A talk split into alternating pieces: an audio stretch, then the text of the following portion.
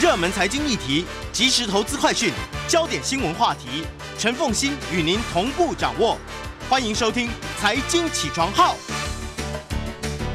Hello，各位听众大家早，欢迎大家来到九八新闻台《财经起床号》节目现场，我是陈凤欣。一周国际经济趋势，在我们线上是我们的老朋友丁学文。Hello，学文早。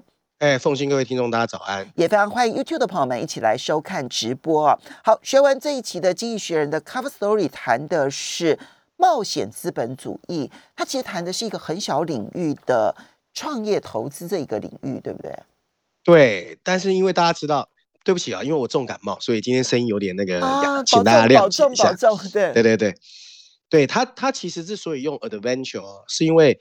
呃，创投的英文叫 venture capital 嘛，那因为去年到今年呢，纾困刺激，就很多的散户进市场，比如说我们在节目谈过的 GameStar，还有比特币这些的，所以他把这一个加速了创投的转型，在这一期来讲，所以也不是讲我们传统认知的创投，而是讲全世界这个一种投机心态喽，也不是，他是说这样的一个情况让整个创投正在质变。而且向全世界蔓延。好，以前创投不是每个国家都有嘛？哦，那就像刚才凤欣说的哦，这一次的封面设计哦，其实你会看到一个火红的飞弹往右上方飞走，只是尾弹头的尾巴哦掉出来数不胜数的美元钞票，然后左上角有几个字非常传神哦，就是冒险资本主义，还有一个补充文字写的是新创的金融正在走向全球。因为它触发了很多新创企业的发展哦。那这一本《经济学人》里面呢，它用了四篇文章在讲这个议题哦。那里面呢有针对全球的状况，有针对创投的状况，甚至有针对欧洲啊最近正在发生的一些有关创投的变化。那大家有兴趣可以去看。那我们来讲一讲这一篇文章哦。文章一开始他说，列宁呢就是革命的那个列宁哦，曾经相信只要你有坚定的意志，你就可以改定资本主义的运作方式。当时的他说的其实是很好的，不过时过境迁，今天的这些所谓的革命者，已经不再是那些列宁主义的追随者，而是几千家，其中大部分聚集在美国 Silicon Valley 细股的创业投资人，他们手上管理的资产哦，认真说起来，不到全球总资产的百分之二。不过在过去五十年，这些所谓的创业投资 Venture Capital，借由资助一家又一家的新创企业，改变了全球的商业。和经济的变革，目前全球市值最大的十家企业中，就有七家后面是由 venture capital 支持而成立的。无论是搜索引擎、iPhone、电动汽车，甚至新冠疫苗的背后，你都会看到这些创投资金的身影。过去两年，随着因为纾困刺激，还有之前的 QE，累积四千五百亿美元这样一个前所未有的规模的资金，涌入了全球的新创领域。这个资本主义造梦的机器正在进行一个自我扩大和转变的变革。从长远看，它正在使得这个产业越来越全球化。它不但让创投资本注入更加广泛的行业范围，也使得普通投资者有机会获得创投的青睐。这个前所未有的大资金池可以促进竞争，可以促进创新，也可以进一步催生出具有活力的资本主义新形态。创业投资其实是发迹在一九六零年的，而且从那个时候开始，一直跟传统金融产业格格不入。它跟纽约华尔街那种身穿西装、行为讲究的高调投资银行 （investment banker） 是不一样的。它更倾向加州那种松散随意的工程师形象。但谁都没有料到，它的发展到今天会变得这么惊人。尽管过去几十年，他们投资的金额跟传统资产管理行业相比来说，规模小很多。不过，美国的创业投资基金已经成功抚育了今天总市值总共超过十八兆美元的许多上市公司。在刚刚过去的黄金十年中，美国的创业投资基金的平均复合报酬率 （IRR） 达到了百分之十七。绩效更加惊人的创投基金，你在全世界可都可以找到。这种成功效应正在溢出到更加广泛的金融产业之中。这些被创投支持而成功的企业。正在把他们资金重新部署到新的基金中，加上今天的全球利率还在低档，养老金规划、主权财富基金，甚至各家企业都开始对创投充满了狂热的追逐，并争先恐后想把更多资金部署到看好的创投基金，或者自己建立自己的创业投资部门。二零二一年到目前为止，创投交易已经投入了将近六千亿美元的资金，这是十年前的十倍之多。随着大量资金的涌入，创业投资正在更深入、更广泛的渗透到整个经济体系之中。这个曾经只属于美国的产业发展情况，现在已经演变成全球的一种状况。按投资价值计算，二零二一年发生的交易中有百分之五十一发生在美国本土以外。由于中国国家主席习近平对互联网科技的打击，中国的创业投资最近有稍微走缓，但这个产业却在亚洲其他地区开始蓬勃发展，尤其是东南亚跟印度。曾经创业投资热潮仍然过载的集中在所谓消费科技企业，譬如说 Airbnb 或者 WeWork，或者是 Uber Eat 或 f o o p a n d a。现在更多的资金开始为过往颠覆程度比较低的领域。开始提供新的资金，无论是我们看到的清洁能源、太空产业，或是生物医疗技术，新的资金投入已经达到二零一九年的两倍。当然，这里面有风险。第一个是金钱的腐败，飙升的估值和充裕的资本会让某些企业和他的股东得意忘形。在二零二一年上市的市值前一百大企业中，有五十四家亏损连连，预计亏损来到七百一十亿美元，而且他们的内部治理通常很糟。就像在其他产业一样，另一个风险就是随着资金的涌入，回报率会开始被稀释。但跟价格高企的住房或泛滥成灾的债券市场比，将资金投资于新兴企业的边际报酬率还是比较好。最大的收获应该是它催生了更多的创新。确实，再多的钱也没有办法创造出原创的光彩。就像我们看到各国政府常常花很多的钱去投资所谓的基础科学的 R&D。但是效果有限。然而，新创企业家的出现难以捉摸，许多想创意仍然没有得到充分的验证。早期的创业投资热潮，让投资者把冒险的视野扩展到了那些更困难和充满风险的领域。随着创业投资在全球范围内的不断扩展，美国本土以外的企业家会有更好的机会参与其中。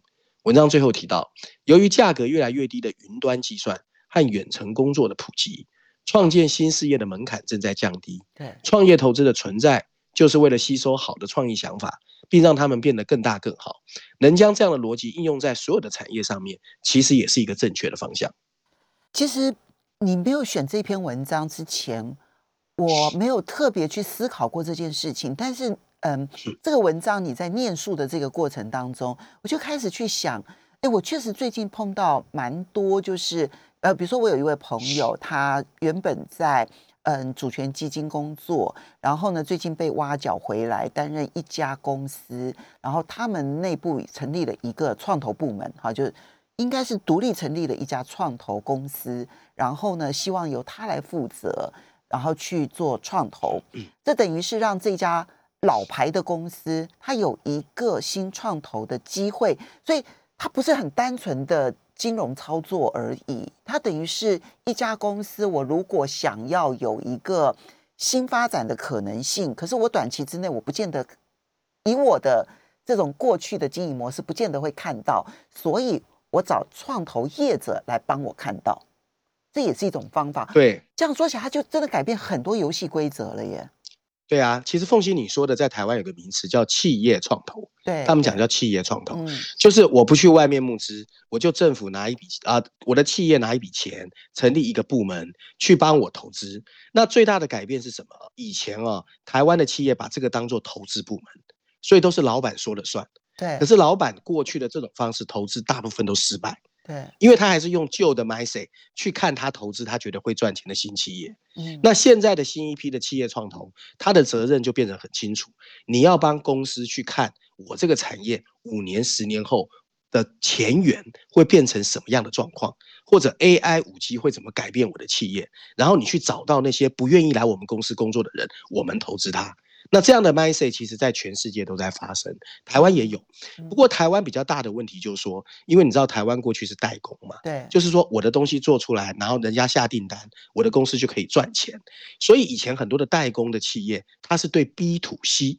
就是各个市场的消费者是不了解的，嗯，可是现在很多的新创啊，它基本上 B to B 的并不多，很多是 B to C，对，所以你的企业要从传统的产业去投 B to C，代表你要什么？你要舍弃过去赚钱的方式，创造新的赚钱方式。这个我觉得才是台湾很多企业在转型，还有给第二代的时候，爸爸最不能放下的一个心里面的负担。对，因为以前 B to B，我的客户他也是企业，企业的理性逻辑非常容易理解，彼此之间很容易沟通，对不对？我要做的是，就是我给他最。低价的，然后呢，非常品质好的产品，对方也懂，对不对？好，我们就觉得很好沟通。可是如果你要 B to C，你的客户已经是一群捉摸不定的消费者，他深受情绪狂热各方面的影响，当然品质要求还是很高的。那在这种情况之下，你要如何的让消费者认识你，而且对你有狂热？这个就是一门很新的课程。大部分的台湾的企业家。都低估了这件事情的重要性，都认为这件事情是一个小技巧、小广告，其实没有，它很重要，但而且是很困难的。嗯，非常困难。好，我觉得这个这个评论，所以你看到了，你也看到了这个现象，而这个现象，因为你自己在这个行业感受就更深刻了，对不对？台湾需要急起直追，你觉得现在变化幅度最大的会是哪一个地区？是你感受变化幅度最大的？我我觉得我们在台湾去看哦。只要有关心新南向或东南亚的，你就会知道东南亚的发展非常快。你比如说去年，光去年一年，它就产生了十二只独角兽，整个东南亚。第二个呢，就是这本杂志有提到的欧洲，也就商业板块第一篇。大家如果去看哦，哦，我自己都很意外，我对欧洲还是那个印象，就是啊，旅游天堂，对吧？巴黎、伦敦，错。现在啊，欧洲啊，它占的 venture capital 的资金已经连续八年，每年 IPO 的科技企业超过美国，而且投入的资金越来越多，所以欧洲也截然不同了。所以现在你如果去什么巴巴塞隆纳、巴黎、伦敦，都是新创中心。所以这个世界整个都在变。好的，我们要这一个非常呃，这个所以这个呢，其实大家注意这个变化。呃，我们稍微休息一下，等一下回来之后呢，还有其他。欢迎大家回到九八新闻台财经起床号节目现场，我是陈凤欣，在我们线上是我们的老朋友丁学文。好，也非常欢迎 YouTube 的朋友们一起来收看直播。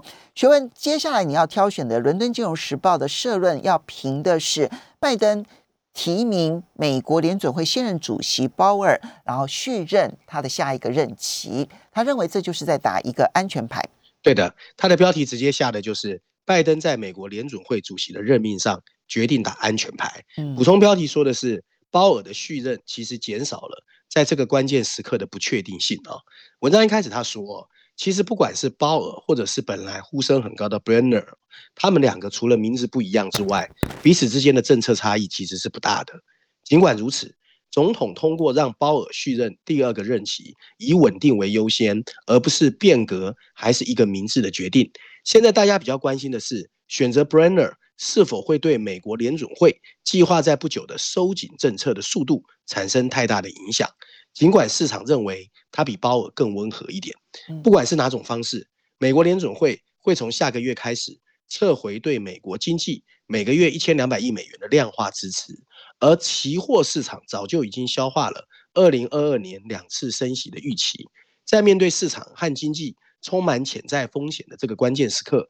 拜登做了一个明智的决策，这《伦敦金融时报》的想法啊，加上鲍尔的续任，以及 Brenner 的被提升为副主席，主管货币政策，整个给人的印象就是货币政策会有一个连续性，监管方式应该也会更加稳健。尽管如此，民主党的左翼啊，对拜登的决定还是不满意。鲍尔和 Brenner 在银行监管方面的分歧。远远大于货币政策上面的分歧。对，Massachusetts 就是麻塞诸塞州的参议员呢，伊丽莎白·沃伦就一直说鲍尔是一个危险的人，因为他放松了对美国银行的资本和流动性的管制。Brenner 通常反对这种举措，不过政治现实很表很明确，左翼的不满只会增加，在席次只有五十对五十的参议院对峙之际，提早确认鲍尔的续任。嗯。鲍尔是在二零一八年啊，被共和党的川普提升为这个角色的。尽管他是共和党人，但他在疫情之前抵制了川普的要求，继续在过热经济中保持着低利率。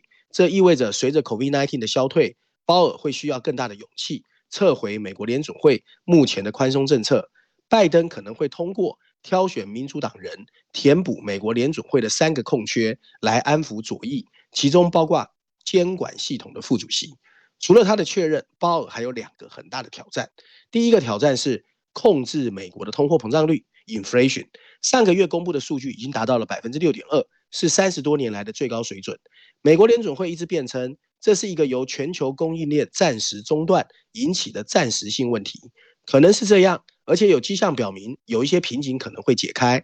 不过，希望美国联总会在意识到商品短缺的范围和随之而来的通货膨胀风险已经阻挡不了的时候，时间不要为时已晚。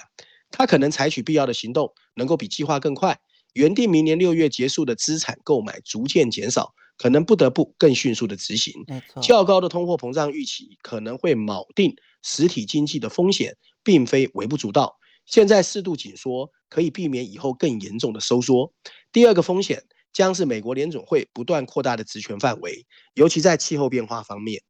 鲍尔曾经表示，全球变暖应该由其他的部门来解决。Brenner 看起来比较接受美国联总会准备接手对碳融资的监管。拜登的声明强调，鲍尔和 Brenner 最后都深信需要采取紧急的行动来应对气候变化。这意味着鲍尔已把他的立场转向欧洲央行和英格兰银行正在做的事情。事实上，欧洲央行礼拜一才警告，如果欧洲银行不认真对待气候变化，他们最终可能会面临很高的资本要求。文章最后提到，央行的这种想法应该受到欢迎，但政治圈的反应，尤其在美国是分裂的。共和党右翼将鲍尔的转变视为投票反对他提名的理由，然而大多数民主党人和一部分的共和党人可能会让他过关。两党的达成共识，对美国联准会。和美国经济来说，基本上还算是一个 good news 好消息。好，所以呢，《伦敦金融时报》呢，他认为这是一个好牌。但是从这个好牌的评论当中，我们大概可以预判鲍尔未来，第一，他会加速的缩减购债，其实就正如他现在在听证会里头所说的哈。然后他可能会加速升息，然后同时他会对于这个气候变迁所需要的绿色融资给予更多的协助。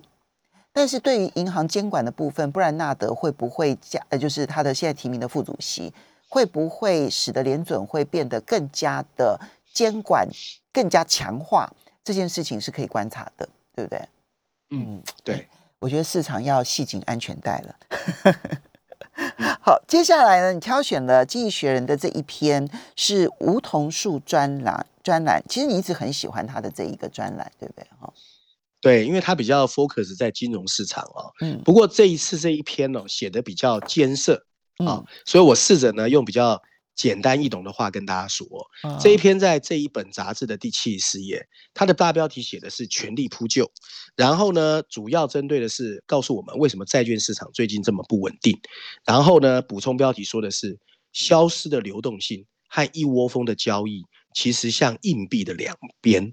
就像赌博一样，所以他的文章内容主要在说，因为现在整个金融市场就是一面倒的往上涨，什么都涨，万物齐涨。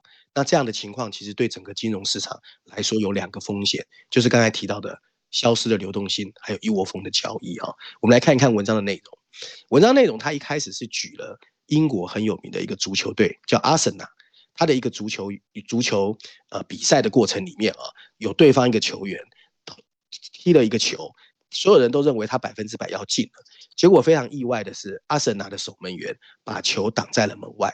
那所有人都觉得这是有史以来看到最好的一个扑救。嗯，那评论员就发现了一个细节，在球被踢出去的之前，这一个守门员把他的脚垫起来，然后把他的体重平均分配到两只脚上，以便球不管是在球门的右边、左边，他都可以。往右边或左边去实现所谓奇迹般的扑救啊！那他为什么讲这一段场景呢？他就说，保持平衡或者缺乏平衡，在金融市场上永远很重要。你去压住市场，永远会往一个方向倾斜，往往会受到价格突然往另外一个方向大幅波动的时候痛击。在资金部位非常不平衡的情况下，即使一些情绪或新闻的微小变化。交易者就可能会踏错步伐。最近全球债券市场的波动就可以归纳为资金部位的过度倾斜。当流动性分布不平均的时候，例如现在的国库券市场，结果就很可能会是债券值利率令人惊讶的巨大波动。要了解这一切，你想象一下，你正在考虑进行一个交易，你注意到欧洲的 COVID-19 感染率正在上升，而且政府又开始实施封锁隔离。与此同时，你又看到美国的经济正在加速发展，嗯你一定会有一个结论，就是美国联准会将不得不比人们预期更早升息，而且比欧洲央行更早。从这个分析中获利的一个方法，当然就是卖出美元，然后买进欧美，卖出欧元，买进美元。没错。那可是你在你在做这个交易的时候，其实你如果够聪明，你应该去检查一下其他交易者的部位，例如美国商品期货交易委员会啊，每个定期就会发布有关于货币期货和期权交易者的头寸部位的报告。你如果看完之后，你就会发现，原来很多人早就提早做空欧元了，那你就不会那么兴奋了。毕竟，如果许多交易员已经开始卖出欧元，那么当做空欧元的潜在卖家就变少了。你真的卖出欧元的时候，你可能就是最后一棒。当许多投资者用同一种方向下注的时候，其实充满了风险。如果出现对欧元有利的意外消息，做空者还要被迫回补，那这些被迫回补会让它涨得更凶。嗯，这是一个经典的 short squeeze，短暂挤压，或者叫 position wash out，头寸冲销。台湾台湾好像叫做什么什么回补什么的啊，嗯我们叫这个我们叫嘎空头回补。我们就叫嘎嘎空，对对台湾叫嘎空，嗯没错没错。那给这给我们带来了债券市场的波动。那欧洲一个很有名的银行啊，叫 Society Generale，它的一个分析师就表示，从债券期货推断交易员的头寸部位，其实充满了陷阱。金融的本质是借短代长。这个分析师说，这种所谓的自然部位啊，往往会掩盖其他投机性的赌注。也许这就是为什么关于波动性的许多讨论都集中在流动性。另外一批人考虑的可能是快进快出，就像我们最近两年看到的很多散户哦，嗯来自美国财政部、美国联准会最近的一个工作报告提供了一个例子。例如，在二零二零年的三月和二零二一年的二月，债券值利率的大幅上扬，就是因为流动性的突然消失。这归因于市场结构已经开始变化。二零零七年到二零零九年，全球金融危机之后的新规定，要求银行你必须有大量的债券，促进客户交易的成本变得很高。可是，一小群的来自 GameStar 像 GameStar 一样的电子高频交易的交易员，取代了银行的角色。这些公司大部分都使市场保持看起来很强的流动性，但是他们其实资本没有银行多，他们没有办法长期持有大量的债券，所以当市场一旦动荡的时候，他们只好被迫降低风险。所以最需要流动性的时候，这些流动性会突然消失不见。嗯而市场结构的这些变化，往往使头寸部位变得更加极端。呃，欧洲的一个资产管理公司叫 North Asset，它的分析师 George Palama 就表示，债券买家的多元化程度较低，不过资金却比较大，信息流动也比较快，而短平交易。极也就是极其赢家的买入和近期输家的卖出，成为债券市场最普遍的特征。在金融危机爆发前的平静日子里，有些做市商愿意顺势而为，以基本面出发，持有债券时间长一点。不过现在的市场完全不是这样，整个流动性变得更加拥挤。当一个新闻或热门交易出现时，整个冲刷就非常的戏剧化，快进快出。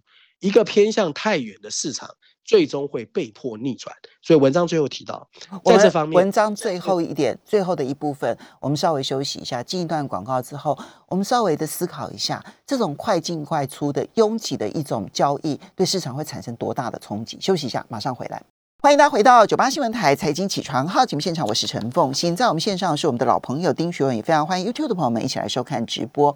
好，那么刚刚学文提的这一篇文章讲的虽然是全球债券市场，但是如果把它放大的话，其实也是全球的所有的金融市场，包括了原物料，还有包括了股市。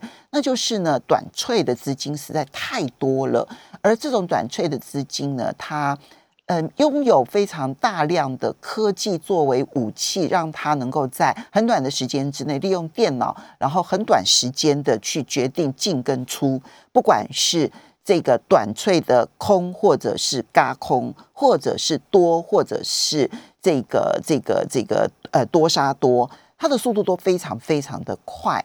那么，因此这种现象在债券市场过去比较相对觉得平稳的市场，都变得如此的波动幅度大。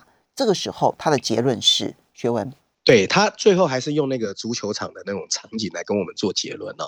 他就说，你去想象，如果你看过那个西方的足球赛啊，在踢任意球的时候，足球员其实很无奈，他会往他认为的一方去扑救。可是如果球掉向掉向另外一方的时候，你会从他的表情里面看到的就是充满绝望。所以其实现在的金融市场，他觉得大部分的人也是这样的一个情况。不要全部押宝一边。免得你变成押错宝的足球员，脸上充满了绝望，而且是跪地的绝望。你看那些足球员都是跪地绝望，对不对？哈，嗯，对啊。好，这个形容还蛮贴切的，大家可以来注意一下。因为不要以为那个方向是那么确定的，没有任何方向是确定的。现在，好，好，接下来我们再来看到你挑选的这篇文章是《经济学人》的熊彼特专栏，这谈的其实应该是。嗯，产业经济的现象了。哦，没有了，这个其实跟中国大陆有关。他谈的是全世界脱钩 （decoupling），就脱钩这个现象，尤其中美，就是中美脱钩的大环境之下，全世界的企业家怎么看待这个现象？我觉得写的还蛮 practical，蛮 positive 的啊。不过我先简单跟大家说一下。中国板块的三篇文章也蛮有意思的，其中第一篇文章谈的是，我们知道过去十年全世界最大的留学生都来自中国大陆嘛，对，所以很多西方的大学靠中国大陆留学生赚了很多钱。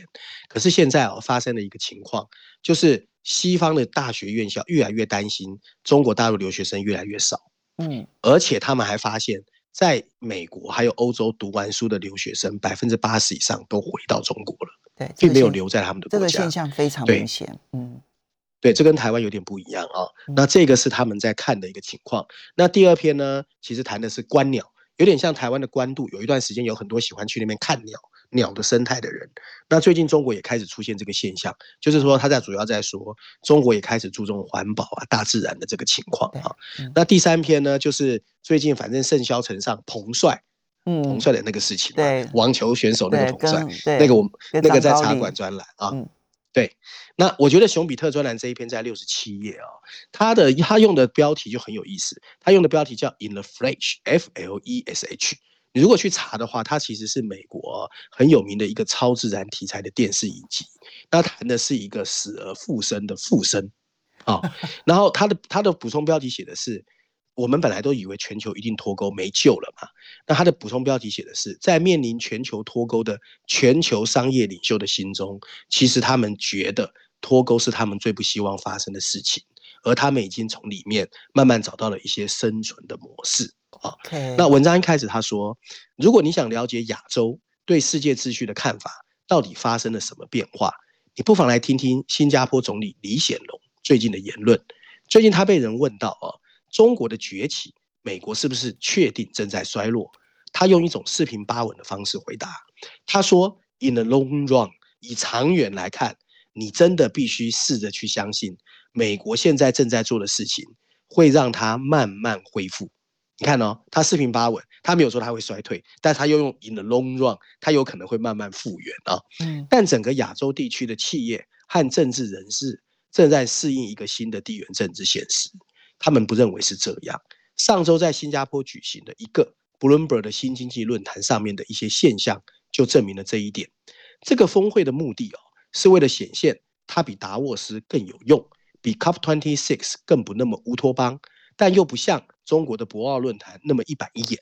所以，他召集了过去几十年是帮有帮忙建立中美联系的一些重要人物与会，以及拥有超过二十兆美元的各个企业还有投资者。来参加，在隔离措施的压力和无情的核酸检测中，你可以明显感受到这两个中美经济体之间的紧张局势。不过，很明显的，你要把它分成两个独立阵营，其实非常不现实。亚洲的重要性在它的规模，它占据了亚洲占据了全球 GDP 的百分之三十六，股票市值的百分之三十一，以及 S M P 五百上市公司销售额的百分之十一。亚洲地区的增长速度快过了全球其他地区。中美之间的斗争甚至在这里公开上演，两个经济的并存在亚洲无处不在。中国主导着贸易，在亚洲的二十个主要经济体中有十五个把中国当作最大的商品贸易伙伴。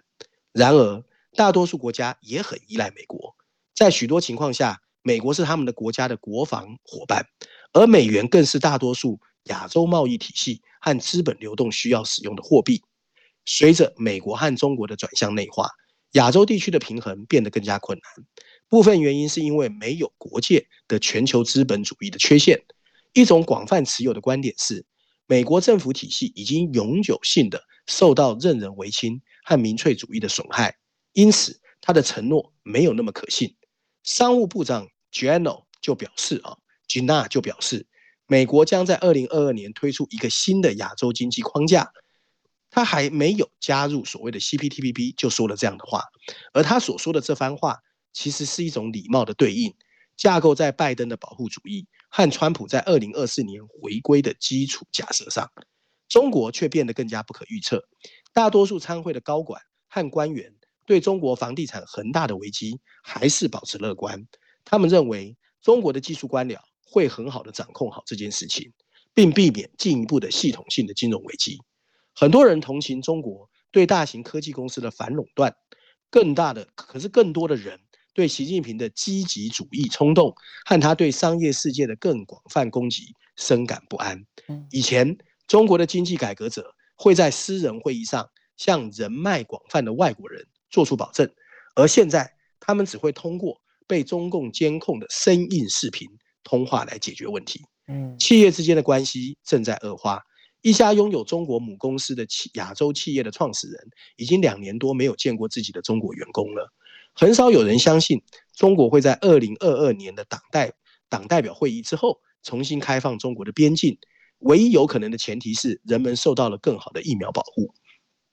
对疏远的一种最好回应就是切割。美国的川普右翼和左翼的进步分子希望他们的国家能够更加的自给自足，而习近平的双循环运动旨在能够在中国生产更多的产品。有迹象表明，亚洲的投资模式正在发生转变。不再以大中华区为中心。印度最大的企业塔塔集团正在国内投资电动汽车和电池。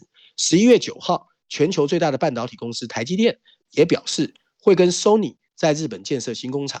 大多数金融机构都对在动荡的香港保持谨慎的态度，但总体情况仍然是一个强烈的相互依存。中国拥有全球百分之七十五的电池制造能力，即使在进行新投资之后，台积电也会在台湾拥有超过百分之八十的工厂，而台湾是一个中国宣称拥有的领土。一位科技企业老板就说，将亚洲跟中国脱钩的可能性很小。东南亚蓬勃发展的电子商业平台上，所有的销售商品八成都来自中国。如果跨国企业想象今天这样进行支出，他们将需要十六年的时间才有可能找到替代中国的角色。即使可以，也很少有企业想退出中国的经济。正如所料，大多数企业都希望自己成为一个地缘政治混合体，来冲刷他们的风险。新加坡的企业目前做得最好。DBS 新加坡发展银行有三分之一的存款是美元，但却正在印度和大陆扩张。嗯，淡马锡和 GIC 这两家新加坡的主权财富基金的总资产有三分之一在美国，五分之一在中国。新加坡交易所跟西方市场早就融为一体。但其中五分之一左右的业务仍然来自中国大陆的投资者。好，美国和中国公司，我们需要做个结论。结论就是说呢，其实就像中国在二零零一年加入 WTO，目前为止，对投资者和企业来说，甚至新加坡总理都在面对现在从来没有遇到过的这一个鸿沟，怎么扩跨过它，透过商业和资本运作。所以，商业跟资本运作并不愿意脱钩，要建立他们的新模式。好，我们要非常谢谢第。